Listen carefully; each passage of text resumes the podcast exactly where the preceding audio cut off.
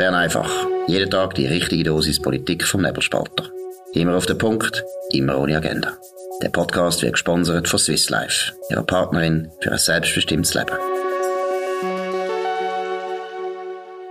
Das ist die Ausgabe vom 20. Januar 2023, glaube ich, von uns und Markus Somm.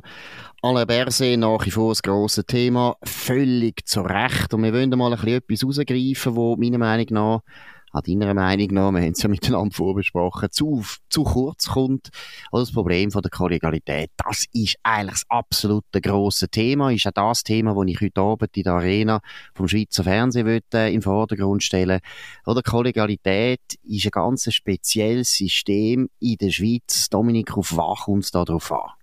Ja, man muss vielleicht einmal einfach genau herausfinden oder besprechen, warum es die Kollegialität gibt. Und das ist das Eigentümliche, auch ein bisschen ein, ein Identifikationsmerkmal von unserem Regierungssystem, dass wir nicht einen Bundeskanzler haben, der Richtlinienkompetenz hat und dann befiehlt, sondern wir haben ein, ein Kollegium von sieben Leuten, nicht, eigentlich nicht einmal Minister, ein Direktorium von sieben Bundesräten. Die sollen miteinander Lösungen auskäsen, einen Kompromiss finden. Das ist auch nötig wegen der Referendumsdemokratie, müssen alle grossen referendumsfähigen Kräfte drin sein. Und das können sie ja nur ohne Gesichtsverlust wenn sie Vertrauen haben zueinander, wenn sie reingehen in die Sitzung und dort, oder auch schon im Vorfeld, gibt es ja schon so, so Verfahren, wie man dort Mitbericht schreiben. Also wenn sie dem Ganzen ähm, geniale, muss man schon sagen, geniale Verfahren können nachgeben, Kompromiss eingehen und sie nachher gegen aussen als ihre eigenen Lösungen verkaufen. Das ist das System, Kollegialitätsprinzip. Mhm. Und das geht nicht, wenn einer von diesen sieben vorher, das, was wird ablaufen und das, was er will, durchsetzen, via eine Boulevardzeitung äh, tut, ähm, schon veröffentlichen. Ähm, ja, man muss sich vorstellen, die anderen sechs, die gehen dann ganz anders, völlig unfrei, unter Druck, dass sie dem zustimmen, gehen die in die Sitzung und man kann auch nicht an der Sitzung, ähm, das sagt man immer an dieser Sitzung, passiert manchmal auch noch, gerade bei grossen Themen, wie zum Beispiel Corona war, dass man noch ein bisschen kreativ ist und vielleicht irgendwie ähm, der Bundespräsident oder jemand, der vielleicht beim Dossier gar nicht so nah dran ist, sagt, du, aber schau, wir könnten doch das, den Kompromiss könnten wir finden. Oft sagt man dann, äh, gut, der Kompromiss tönt interessant, wir können ihn nicht aber in einer Woche sehen wir uns wieder und den anschauen, zum Beispiel, man tut den Entscheid verschieben und den Kompromiss ausarbeiten.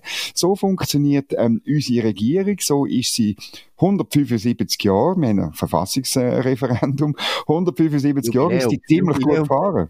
Verfassungsjubiläum, genau. Du hast Referendum gesagt, oh. so weit sind wir noch nicht mit der Verfassung.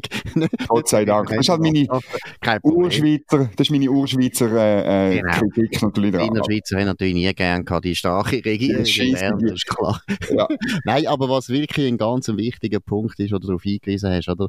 es geht eben wirklich ums ganze Regierungssystem. Es geht nicht darum, ob da eitel Eitelkeiten verletzt worden sind. Es geht nicht darum, ob der Alain Berset ein bisschen überengagiert war oder ein bisschen zu fest unter der Krise gelitten hat und das Gefühl hatte, es geht um Leben und Tod.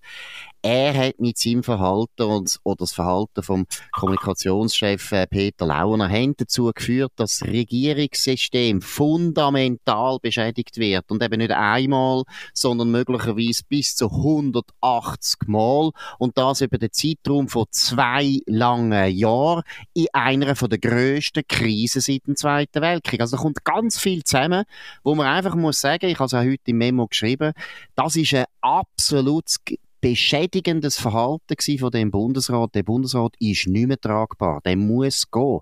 Der muss gehen. Der hat unsere Demokratie beschädigt. Und jetzt noch einmal, ich wollte noch einmal betonen, oder eben die Regierung in der Schweiz ist ja unglaublich stark auch deswegen, weil zwar vier Parteien drin sind, aber eigentlich gegen aussen nach jedem Entscheid eine grosse Geschlossenheit verlangt wird und auch meistens durchgekippt wird, oder? Ich meine, ein Alain Berset hat auch davon profitiert, dass man die AHV-Vorlage können nachher in die Volksabstimmung bringen, wo er sich immer kann hinter den Bundesrat stellen. Das ist auch wichtig gegenüber der eigenen Partei, dass die Partei nicht sagt, du, Alain Berset, du verratest uns und so weiter.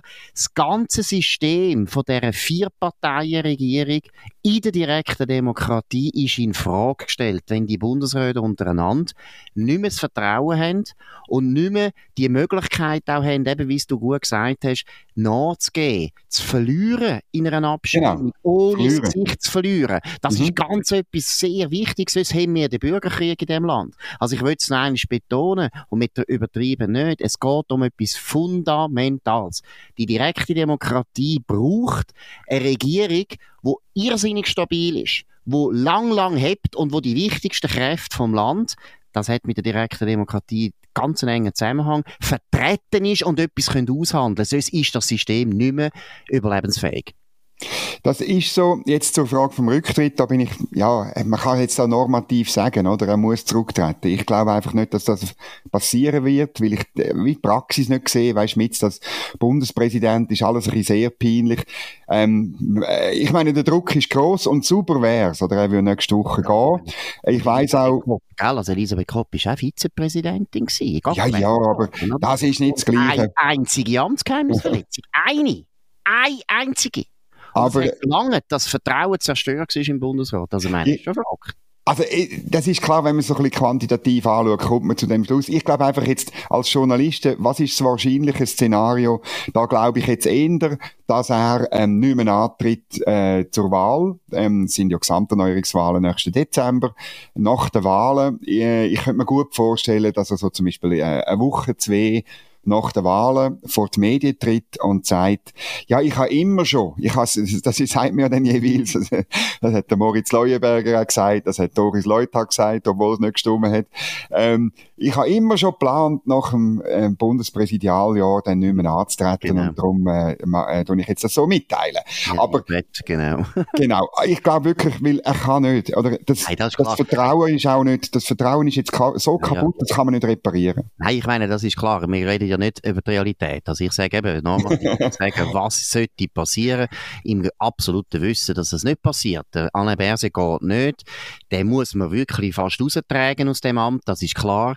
Es geht nicht um eine Prognose, aber ich glaube wirklich, das ist mir wirklich wichtig und wir sind uns ja da einig, die Verletzung, von der Kollegialität und zwar eben im wiederholten Fall, im vielleicht 180-facher Ausführen. Das ist Wahnsinn. Ist so eine Bedrohung, so eine systematische Bedrohung und auch Beschädigung von unserer Demokratie, dass eigentlich nur ein Rücktritt richtig wäre. Dass er ja. selber müsste sagen, das geht nicht. Das ist meiner Meinung nach das Gleiche, wie wenn er äh, die Regierung oder ein Bundesrat einfach eine Volksabstimmung, einfach ein Ergebnis nicht akzeptieren und würde seinen Leuten sagen, jetzt, also Trump-mäßig, oder, gehen demonstrieren und gehen das Bundeshaus besetzen. Das ist für mich absolut das Gleiche, weil die Kollegialität ist so zentral in unserem System. Und man kann diskutieren, wie es in der Vergangenheit war, aber man muss feststellen, dass Kollegialitätsbrüche immer enorm hart bewertet worden sind. Und das ist vielleicht ein anderes Phänomen, das natürlich da auch störend ist, der Double Standard. Der Alain Berset hat 500.000 Leben, weil so viele Journalisten dem einfach verfallen sind. Was ist da los, Dominik? Ja, das ist schwierig zu sagen. Es hat natürlich mit der Prädisposition bei den Journalisten zu tun, oder? Sie, sie, sie sind, sie stehen der SP nach, sie stehen Mitte links nach, sie stehen auch starken Regierungsfiguren nach, sie haben keine Staatskritik, sie haben keine, ähm, letztliche Kritik gegenüber starken Figuren. Das ist, äh, das, äh, wahrscheinlich das Gegenstück von einer persönlichen Schwäche, habe ich manchmal das Gefühl. Jetzt kommt, wahrscheinlich kommt jetzt da im Medienzentrum gerade ein Mob und stürmt mein Büro, falls es, also Gott sei Dank wird's nicht live übertragen oder so. Ich ja. gehe, glaube ich, ein bisschen früher nach Hause heute, du erlaubst es sicher. Und, ja, ja. nein, das ist, das glaube ich einfach, es geht in die Richtung. Nein. Und dann, vielleicht noch einfach, damit auch die Leute es wissen, ähm, gemäss meinen Informationen wird der Bundesrat am nächsten Mittwoch über das reden. Ich glaube, der, der, also es ist wirklich so, habe ich auf verschiedenen Quellen gehört, dass äh, der Alain Berset muss Stellung beziehen und, aber ich weiß gar nicht eben, was das bringt. Ist denn das wirklich eine Heilung von dem Schaden, eine Heilung von dem äh, verbrochenen Vertrauen? Das sehe ich nicht. Du hast vorher gesagt, das ist wie, es ist ein Kind ertappt worden, wo 180 Schokostängel gestohlen hat im, im Quartierlädeli. Nicht eins, ja, 180. Vielleicht, vielleicht ein Bild, das besser passt zum Alain Berset und da könnte man vielleicht auch mal seine Frau, Frau befragen. Oder? Das ist doch der Punkt. Es ist wie in einer guten Ehe wenn der eine von den Ehepartner einfach verwünscht wird, eine Affäre. Mhm. Ist nicht gut.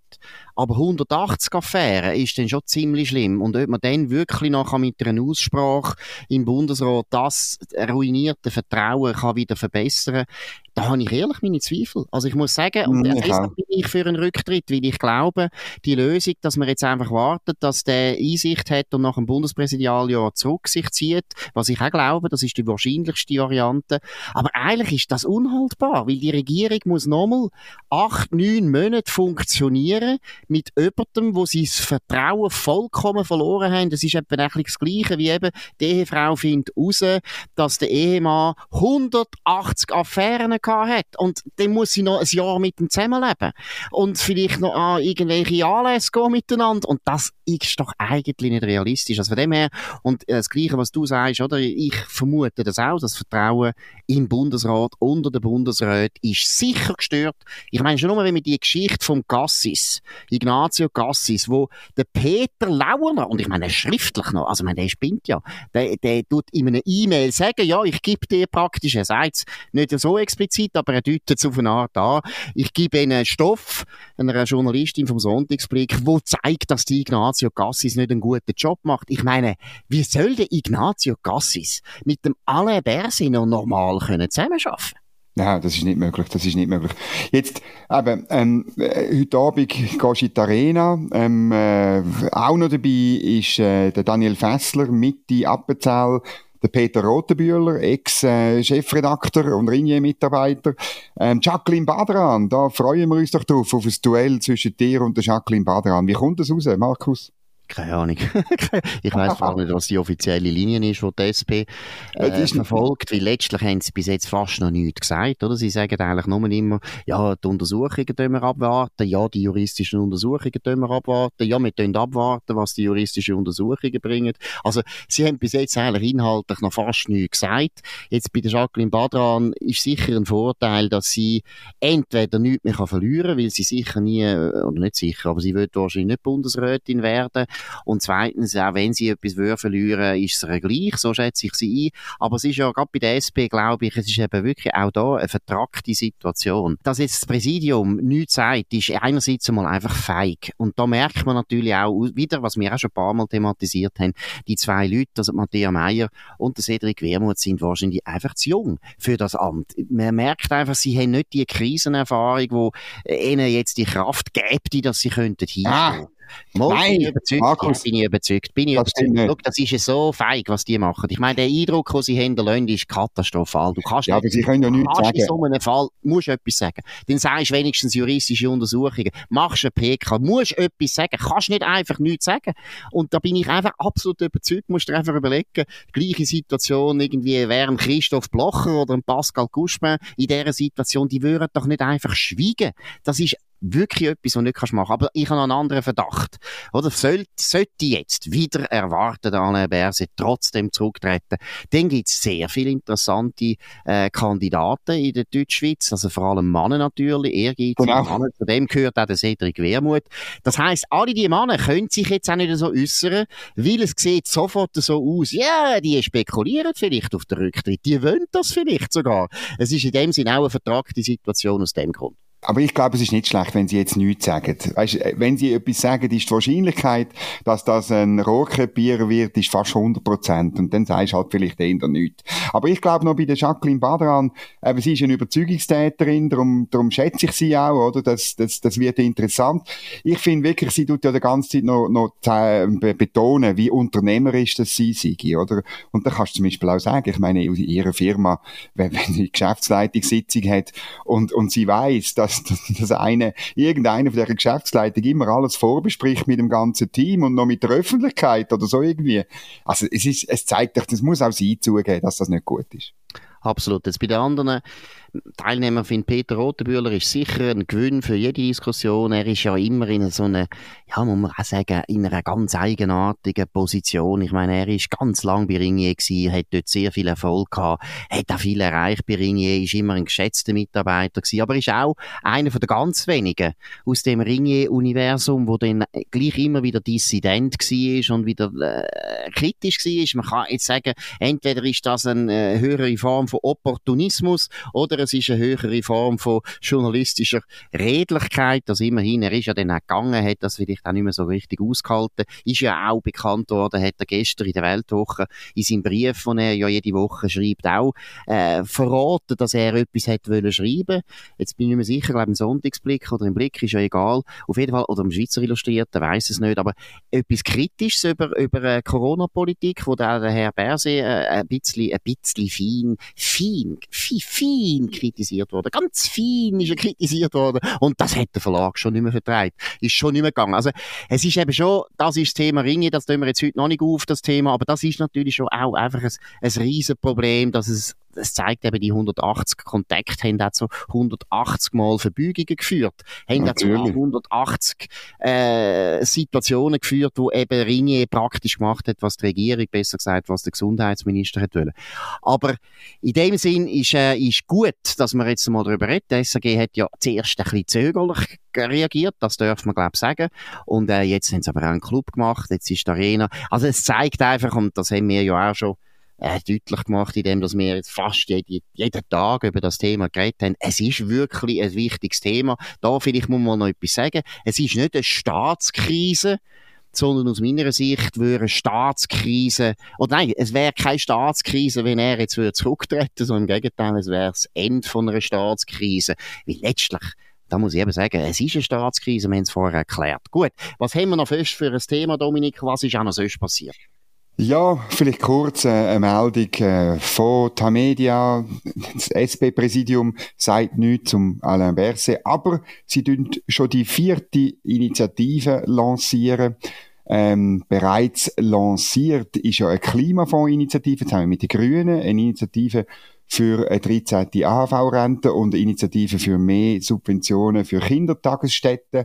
Und ähm, die, für die sammeln wir schon, für die drei Initiativen. Und jetzt sollte noch eine vierte dazukommen, entweder zum Thema Mieten oder zum Thema Rente. Nochmal eine zum Thema Rente. Die Delegierten von der SP werden entscheiden. Ich finde es interessant, oder es zeigt, wie, wie ähm, die SP unterwegs ist. Ihre These ist eben, Kaufkraft sinkt in der Schweiz und man muss, sie werden ihren ganzen Wahlkampf über Kaufkraft machen und äh, sagen, Kaufkraft tun wir eben mit vier Volksinitiativen verbessern. Und jetzt ist einfach das große Problem bei diesen vier Initiativen, oder der Staat hat ja eigentlich kein eigenes Geld. Und äh, das, da sind wir jetzt aber schon weiter im ökonomischen Know-how als bei der SP-Führung.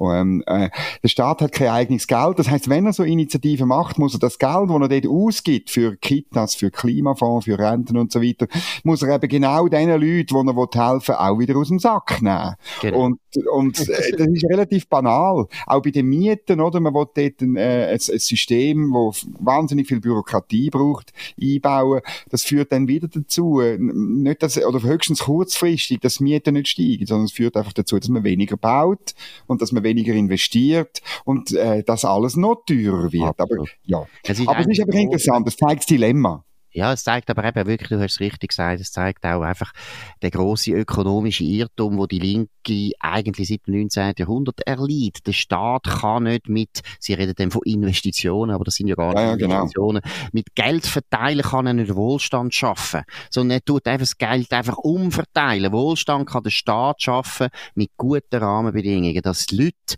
die Wohlstand können schaffen, und das sind die Arbeiter, die Unternehmer, das sind äh, Leute, die gute Ideen haben, Leute, die viel wollen schaffen, die können den Wohlstand schaffen. Und er muss nur schauen, dass die gute Bedingungen haben, dass die wollen schaffen, dass die wollen investieren, dass die wollen sparen, dass die wollen Innovationen machen. Nur das muss der Staat machen. Und er muss nicht Geld verteilen, dass irgendjemand äh, etwas äh, entsteht, weil da, wo er zum Entstehen bringt, wird jemand anders wieder abgerissen. Also von dem her, es geht nicht. Jetzt vielleicht noch ganz eine kurze, äh, kurze positive Kritik am Tagesanzeiger. Stefan Hähne hat nachgezogen, hat auch über den Auftritt von Albert Rösti am Stromkongress äh, geschrieben, wo du äh, schon gewesen bist und viel früher noch darüber geschrieben hast, 400, 400 Stunden vorher. Nein, so viel nicht, aber trotzdem. Nein, nein. Aber was muss man loben, Dominik, was ist gut?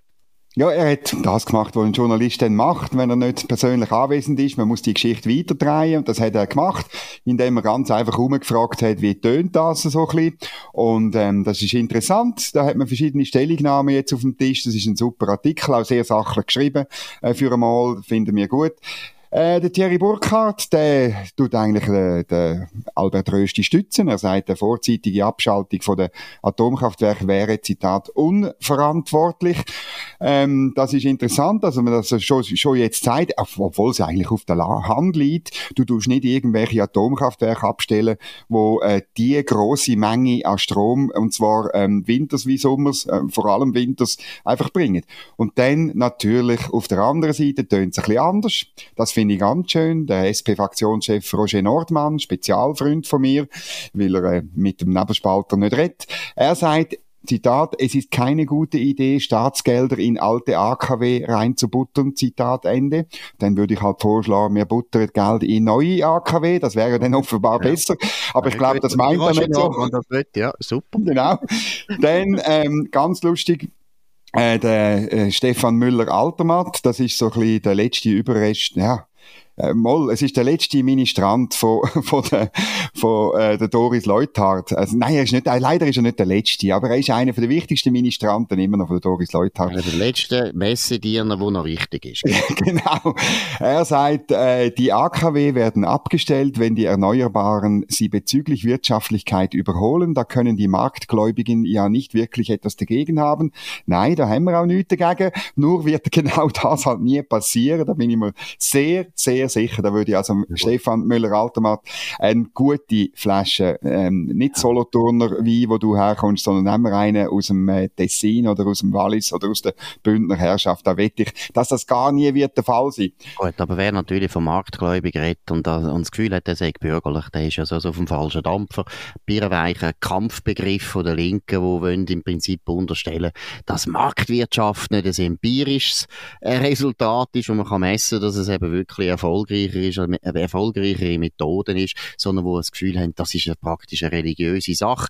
Ausgerechnet die Leute, die eben an die Erneuerbaren glauben, das wäre eine neue Religion. Aber ja, können wir nicht ändern. In dem Sinn, das ist es Bern einfach an dem 20. Januar 2023. Dominik Feusi und Markus Somm auf nebelspalter.ch. Ihr könnt uns abonnieren auf nebelspalter.ch, auf Spotify, Apple Podcast und so weiter. Würde uns freuen, wenn ihr am Montag wieder zulassen auf dem gleichen Kanal zur gleichen Zeit. Wir wünschen ein schönes, erholsames Wochenende und in dem Sinn bis bald. Das war Bern einfach, immer auf den Punkt, immer ohne Agenda. Gesponsert von Swiss Life ihrer Partnerin für ein selbstbestimmtes Leben.